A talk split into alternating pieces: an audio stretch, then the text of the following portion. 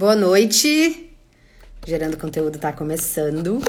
Hoje a gente vai falar um pouquinho sobre constipação na pediatria.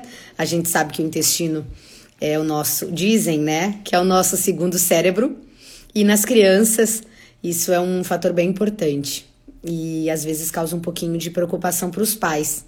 Então hoje a pediatra, doutora Renata Leal, vai, vai sanar algumas dúvidas e vai nos auxiliar um pouquinho para a gente tentar que os nossos pequenos não sofram tanto, né? Se vocês tiverem algum questionamento, por favor, fiquem à vontade, mandem as suas perguntas e a gente vai tentar responder aqui na live. O nosso canal, ele é feito através de entrevistas, né? Então, normalmente a gente entrevista algum médico falando de alguma de algum assunto sobre saúde e bem-estar. Então, esse é o objetivo do, do canal levar um pouquinho mais de informação para vocês e a gente tentar divulgar nas, na, na, na, no, todo o conteúdo em algumas plataformas. Então a gente tem o Spotify, que é o nosso podcast, ele vai para lá, e tem também o YouTube. A gente tem um canal no YouTube agora, que todas as nossas lives a gente posta no canal do YouTube. Tentar atingir o maior número de pessoas possíveis para aprender um pouquinho. Doutora Renata está conectando. Oi, oi, oi, doutora Renata, boa noite. Bem. Tudo bem? Tudo tá me ouvindo bem? Tudo certo? Tô. Tá me escutando também? Tudo certinho. Então, doutora Renata, seja muito bem-vinda novamente a Gerando Conteúdo. Ah, muito obrigada pelo convite. Imagina. Eu vou começar te apresentando para quem ainda não te conhece. Então, doutora Renata Leal, gastropediatra aqui em Florianópolis. Um, doutora Renata, explica para nós um pouquinho o que, que é a constipação? Então, a constipação é quando altera o hábito intestinal, em que a criança, né, acima ali de dois anos ou depois do desfraude, ela evacua menos de três vezes por semana, né, uh, com fezes calibrosas, dolorosas, né, nas crianças maiores que pode até entupir o vaso sanitário, ou até mesmo as crianças que evacuam todo dia, mas em pelotinhas, em, em síbalos que a gente chama, que são fezes tipo de cabritinho. E, as, e os bebês que são amamentados exclusivamente no leite materno, eles podem ficar até mais ou menos uns 10 dias sem evacuar, desde que não tenham desconforto abdominal, ou dor ou cólica. E quando eles evacuarem, façam fezes amolecidas, né? Mas basicamente seriam essas características. Tá. Então a gente considera é quando a criança maior não consegue evacuar, né, três vezes ou mais por semana. E essa evacuação pode ser com dor, às vezes até com sangramento, e, e em alguns casos até entope o vaso sanitário de tão ressecada que são essas fezes. Eu, eu, comentei no início da live que o intestino é, dizem que é o nosso segundo cérebro. Então ele tem um fator é, é muito importante para adultos e para criança. Segue a mesma linha, doutora Renata? Sim, com certeza, muito mais até para criança que está em formação, né? A criança está tá até os 24 anos de idade, né? Que é quando é considerado adulto, né? adulto jovem ali acima de 21, é, a criança está ainda em formação. Então, principalmente né, do sistema imunológico. As crianças abaixo de dois anos ainda elas não têm um sistema imunológico pronto. E a microbiota intestinal ela é fundamental para que ela tenha uma boa saúde a longo prazo, para que ela consiga se defender de, de infecções, né, de desencadear ou não alergia. Então, o intestino, ele é fundamental, né, principalmente nesses dois primeiros anos de vida da criança, é quando é feito o sistema de defesa. Tá. É, dá uma, vamos dar uma pincelada, que eu sei que o assunto é grande, é vasto, a gente ficaria aqui um tempão falando, mas dá uma pincelada para nós, doutora Renata, a questão da alimentação. Por que, que ela é tão importante? Então, a alimentação, ela é o nosso combustível, né? e para as crianças que estão desenvolvimento e crescimento, a qualidade né, do alimento que é ingerido é fundamental para o desenvolvimento do organismo da criança no todo. E o paladar, ele é principalmente formado nos primeiros mil dias, que a gente chama, que é quando, desde a gestação, que a criança já sente o que a mãe, né, alguns sabores ela já identifica intraútero, né? Então, é importante saber o que a mãe come durante E até os dois anos de idade, esse paladar está sendo formado. Isso é tão importante a gente restringir e evitar né, os excessos de açúcar, de sal, de né, as comidas não saudáveis. Porque depois é inato do ser humano a gente aceitar é, os alimentos doces, né? A gente tem essa facilidade, a grande maioria das pessoas. E a criança, se ela for exposta ao açúcar abaixo de dois anos, vira uma formiga. Então, muitas vezes eles deixam de comer os alimentos, não digo salgados, mas são aqueles alimentos não tão densos, né? Eu sempre falo para os pacientes: deixa o pacotinho de lado, não compra pacotinho. O pacotinho é barato, né? Ele é fácil, ele é prático e ele é muito gostoso, né? O problema é esse, é o excesso de sal, de açúcar, de gordura trans e de trigo, né? Que a gente encontra nas bolachas recheadas, nos salgadinhos. E eles intensificam o sabor da, né, da, desses alimentos e é super fácil a aceitação. Daí o que, que acontece? Quando a criança vai comer a salada, a os alimentos saudáveis, arroz, feijão, carne, ela não aceita, porque é sem graça, é insonso. E isso tudo vai acabar prejudicando no, no crescimento, no desenvolvimento, porque ele vai deixar de aceitar as coisas saudáveis. E a mãe muitas vezes cede e a criança vai para uma, uma, alimentação não tão saudável. E na constipação, é, falta fibra, né? Nesses alimentos industrializados, falta muito a fibra. Então, ela não vai ter um aporte adequado de fibra suficiente para ter um, um trânsito intestinal normal. E eu acho que assim o principal é, são esses primeiros dois anos de vida, até ali os cinco, seis anos, que é onde a criança está sendo formada, o cérebro está sendo formado, o sistema imunológico está sendo feito. Então, assim, é é fundamental é, a, que a mãe tenha essa consciência e realmente limite o que a, a criança vá, vai ser oferecido para a criança. Só que isso depende também muito do que os pais comem. Porque Imagina. a colo, ela vai catar o que a mãe e o pai estiverem comendo. Eu tenho vários pais, eles se escondem para comer besteira. Nossa, é justificável, né, doutora, a criança experimentar uma bolachinha recheada, por exemplo, e adorar. Então, não tem. O experimentar é que não pode, né? Porque ela vai gostar. Vai, vai. E daí, depois, quando ela for comer o tomate, a cenoura, o repolho, o brócolis, ai, coisa sem graça. Tipo, tu acha que ela vai querer? Ela não vai querer, mas não vai querer.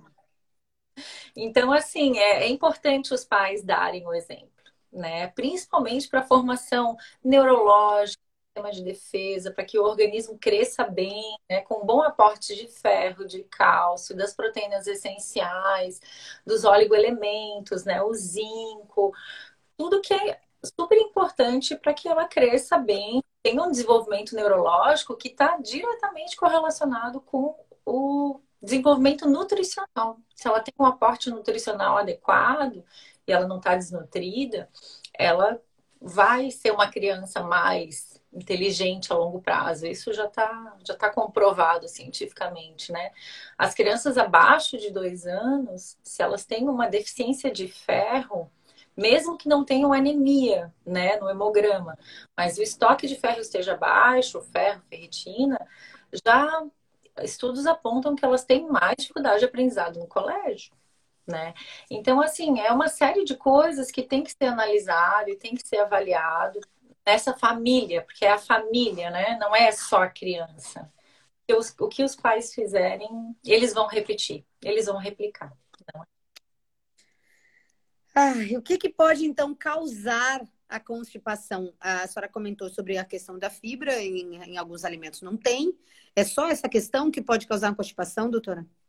Não, na realidade, até a, o último guideline de de constipação, o que eles orientam é que a criança e tem um, um adequado aporte de fibra para cada faixa etária e um adequado aporte hídrico, né? Então, a, a, quantidade de água geralmente é insuficiente, né? Eles não tomam a quantidade de água que seria recomendada para aquela faixa etária ou para aquele peso da criança o aporte de fibras também. Mas, basicamente, o que, que acontece? O que, que causa essa constipação? 95% dos casos de constipação, elas são de origem funcional. Não tem nenhuma alteração orgânica, ou nenhuma malformação, ou nenhuma doença que justifique essa constipação. O que acontece, muitas vezes, é a retenção das fezes.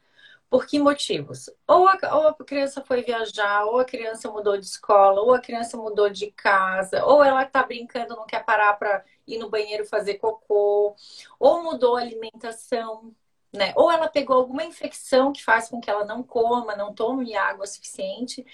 E, e, e quando ela retém, quanto mais tempo as fezes ficam no intestino, mais secas elas ficam, porque é no cólon que ocorre a absorção da água. E quando essas fezes saírem, elas vão machucar. Machucando, algumas vezes até levando a fissura que causa sangramento, essa criança vai ter dor. Quando ela sente dor, é um ato reflexo, ela vai evitar que isso aconteça de novo. E ela associa essa, esse ato de evacuar com, com a dor, com o sofrimento. E ela tranca, ela tranca, tranca, tranca, até uma hora que não aguenta mais o que retém mais ainda é, fezes no reto, dilata o reto, o sigmoide, e quando sair, vai machucar e ela vai ela vai reforçar aquilo que ela já sabia, né? Porque muitas vezes os pais acabam não percebendo. Então, é, é importante que, que a gente fique atento, né, ao hábito intestinal das crianças, né, em todas as faixas etárias. Isso é bem importante. Eu ia te questionar, inclusive, sobre isso, sobre essa preocupação que os pais têm que ter. Ah, tu ainda ouves, doutora, no consultório, aquilo que a gente ouvia antigamente da criança, é, é, é entender com que a criança sinta nojo, é, porque tem muito disso, ai, cocô, ai, não, nossa, ai, fez um cocô feio. É, é, é, é preciso também essa parte da psicologia, eu acho, né? Para os pais entenderem e fazerem com que as crianças entendam que é muito normal, que não é feio, que é, que é preciso, que tem que ser diário, esse tipo de psicologia. É. Tu percebes no, no consultório? Até porque, assim, geralmente na época do desfraude, né, que as crianças elas saem do, da fralda e vão aprender a controlar o hábito intestinal, é a fase anal da formação da personalidade. E, e a maneira como os pais se relacionam com essa situação de desfraldar e a relação com o cocô, com as fezes, uh, o que a criança ganha se ela fizer cocô no vaso. Tem uma série de fatores envolvidos que são fundamentais para o desenvolvimento da personalidade e do temperamento dessa criança, principalmente da personalidade que a, ela, a personalidade ela é desenvolvida até os sete anos de vida. Então, às vezes eu vejo os pais perdidos, né, com medo, ai, não quero fazer errado, não sei se eu estou fazendo certo. Eu acabo indicando mesmo a psicologia, né, ter uma avaliação psicóloga para ela dar esse suporte, para ver o que está acontecendo na família. E também, assim, o que, que acontece? A, a, a, o nosso ato evacuatório só depende da gente. Então a criança escuta muito, ai, não faz isso, ai, não mexe ali, ai, não sei o quê. E ela às vezes bate o pé, não, eu vou fazer a hora que eu quiser e aonde eu quiser. É. Então, que muitas vezes não está correlacionado só com a dor, né? Então é uma série de coisas envolvidas que a gente tem que avaliar. Né? Isso é particular para cada paciente, com certeza. Doutora, e a longo prazo, uma criança que sofre de constipação, os pais perceberam, alguns não perceberam, acham que aquilo é normal. O que, que isso pode causar para o pequeno? Qual é o dano? Então, o que, que acontece? Se, se essa doença não é tratada, uh, muitas vezes até a criança acaba perdendo o reflexo de evacuar tá?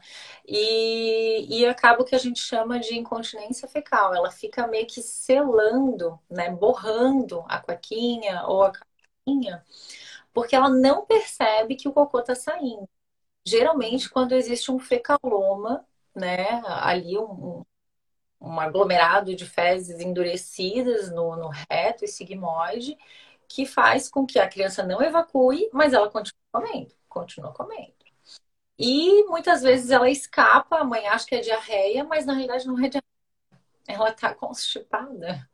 Então, assim, porque ela já, não, por tanto tempo que não foi tratada, ela já não percebe mais que o ar, assim, o reflexo para evacuar e ela só percebe quando as fezes chegam no, na pele do bumbum. E daí, opa, saiu. E daí, daí vem todos os problemas relacionados com o cheiro, né, com a com todo esse aspecto que às vezes a criança está no colégio, então os, os coleguinhas vão, vão fazer bullying, ela já não vai querer mais sair porque não consegue perceber. É uma série de coisas que a gente tem que avaliar. Então, além disso, se a doença não for tratada a longo prazo, porque eu pego criança há 8, 9 anos constipada, 10 anos constipada, lá na frente, na idade adulta, já tem correlação. Vai dar diverticulite, né? A criança tem um fator de risco maior para câncer de intestino, principalmente aqueles que têm já um histórico familiar de câncer de, de né? Os avós. Então, essa criança tem que ser tratada. É, hemorroida também, que é super comum, né? E muitas vezes já começa na, na, na infância, na adolescência, justamente pelo não tratamento. E a longo prazo só vai piorar. Então, esse é fundamental que os pais fiquem atentos, porque muitas vezes nas crianças maiores eles já nem sabem quando é que vai, quantas vezes na semana foi, e isso passa desapercebido.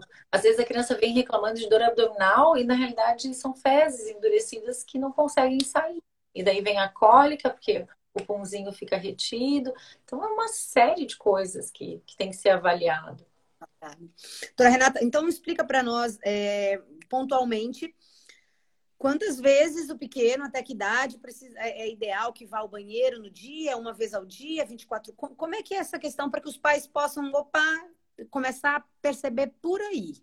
Então, as crianças em aleitamento materno exclusivo, elas podem ficar até 10 dias sem evacuar, desde que não tenha dor, desconforto, cólica. E quando elas e quando elas conseguirem evacuar, esse, essas fezes sejam amolecidas, elas sejam pastosas, não endurecidas, não em síbalos, né? Que são as uh, fezes de cabritinho, né? Como o pessoal chama, as pelotinhas. As crianças que já têm, né, um, que já saíram da fralda, né, que já já estão com alimentação complementar, elas têm que evacuar mais de três vezes por semana, sem dor, sem sangramento, sem entupir o vaso sanitário e sem muito esforço. Quando ela fica lá sofrendo para evacuar, acaba que realmente que é, foge da normalidade e vai, vai gerar a longo prazo essas consequências né, de diverticulite, hemorroida, câncer de intestino lá na fase adulta e, e na velhice. Mas isso tudo os pais têm que perceber, porque depois de maiores, 6, 7 anos, as crianças já não, os pais não têm essa atenção. Então, muitas vezes passa desapercebido. Ah, quantas vezes ele foi no banheiro? A mãe só vai cair a ficha quando eu pergunto na consulta. Hum, não sei quantas vezes. Aí, Aquela olhadinha, né? Quantas? É.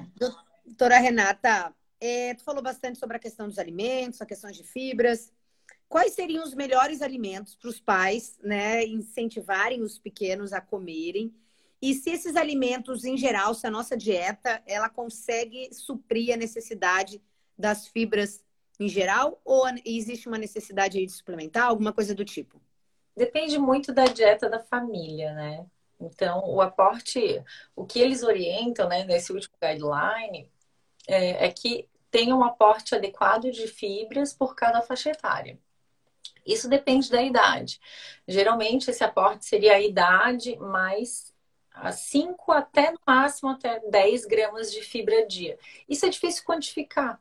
Mas quando a criança já não aceita fruta, porque fica comendo bolacha o dia inteiro, não aceita salada, porque é muito chato, só quer o arroz, o feijão, a carne. Então, geralmente esse aporte ele tá abaixo. Cada faixa etária tem, tem uma quantidade, né? Geralmente são três a quatro porções de verdura, salada, legumes ao dia, né?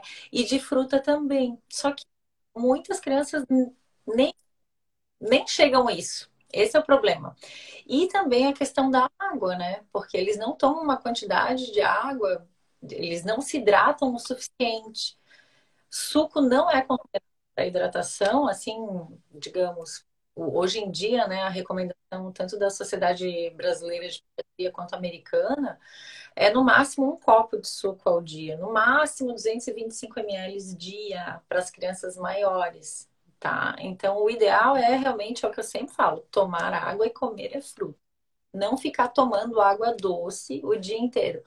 Ah, mas é suco natural. Não importa. Você está condicionando o paladar do seu filho para tomar água doce. Quando ele for tomar água que não tem sabor nenhum, ele vai recusar. Por quê? Porque ele está no açúcar o dia inteiro. Ah, água de coco pode? Água de coco é suco. É natural, tal, mas vai entrar no suco. Suco uma vez ao dia e é isso. Não é para. E quantidade de água, doutora, é, para que a gente consiga ter um funcionamento? Cada, depende muito do peso e da faixa etária. Daí ah. avalio conforme a idade e o peso da criança e oriento os pais na consulta. Então, Tem um mínimo, pelo menos, doutora Renata, assim, mínimo um litro de água por dia. Ou o ideal seria não, depende do peso e faixa etária. É, crianças é que daí depende, crianças que estão que são ainda que usam fórmula ou uma madeira, a fórmula entra. Então, assim, é uma série de coisinhas que a gente avalia durante a consulta para poder entrar. Olha, tem que tomar tantos copos de água por dia, tem que ser tantos ml ao dia. E daí depende também da alimentação da criança, né? Do que, que do que além ela insere, né? Mas a alimentação é fundamental. O problema é que eles não têm um aporte adequado de frutas, verduras e de água para a faixa etária deles. Não é que precise ter em excesso. É que tem que ser o normal, mas nem o normal eles fazem. Esse é o problema. Doutora Renata, é, o que, que tu deixarias de, de alguma mensagem para os pais para que eles comecem a ficar um pouquinho mais atento, já que isso, a constipação, é, o intestino não funcionando é, como deveria. Tu comentou sobre a questão da formação da personalidade até sete anos, está muito envolvido também. Então, para que o pai tenha essa preocupação, o que, que tu deixaria de dica aí como gastropediatra e acostumada a ver no teu consultório? O que que tu, que tu deixaria de mensagem? Eu acho que os pais têm que dar o exemplo, né? Eu acho que o exemplo é, é a, a melhor forma de ensinar.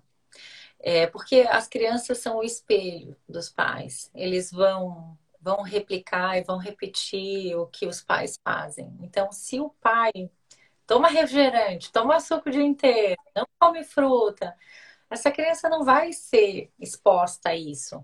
Geralmente eu vejo que eles se esforçam mais até ali uns dois anos, mas depois eles dão uma relaxadinha e daí. Mas eu tenho, olha, os meus pacientes, ó, os meus fiéis pacientes, a maioria eu, assim, eu sempre tiro o chapéu, eu fico super orgulhosa, porque eu vejo que realmente eles conseguem ter uma alimentação saudável e manter. Mas é muito a família, eu acho que a família tem que dar o exemplo. E... Doutora, e, os, e alguns pais estiveram por aqui, deixaram o recado que tu és maravilhosa, que a tua pediatra é a nossa pediatra e ela é maravilhosa mesmo. Tem uma outra mãe que teve, passou por aqui deixou. Então, acho que isso é um reflexo bastante dessa tua atenção a, aos, teus, aos teus pequenos pacientes, né? E esse cuidado que tu tem, ó, há nove anos a doutora Renata nos acompanha e me ajuda muito. Então, deve ser uma mãe que já sofre aí com algum problema gastrointestinal com o pequeno dela. A gente fica muito contente, tá? E, e te agradece. É, não, esses pacientes que me acompanham desde o início não tem nada, são super saudáveis, são exemplo, eu fico super feliz. Porque realmente eles fazem o que é certo, né, A Josiane faz. Ela... É.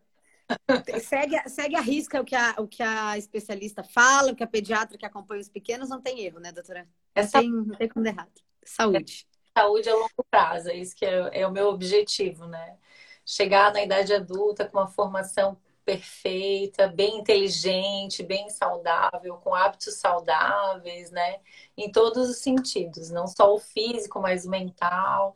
E é o reflexo também da família, né? Ah, se todo mundo pudesse ser acompanhada pela doutora Renata. doutora, muito obrigada, tá? Por mais esses minutinhos teus aqui para falar um pouquinho sobre esse assunto. A live fica gravada aqui, Spotify, YouTube, aquilo que a gente já já está acostumada com gerando conteúdo. Muito obrigada, tá? Um bom descanso. Obrigada, Aline. Obrigada pelo convite. Foi ótimo. Beijo. Tchau, tchau. Tchau.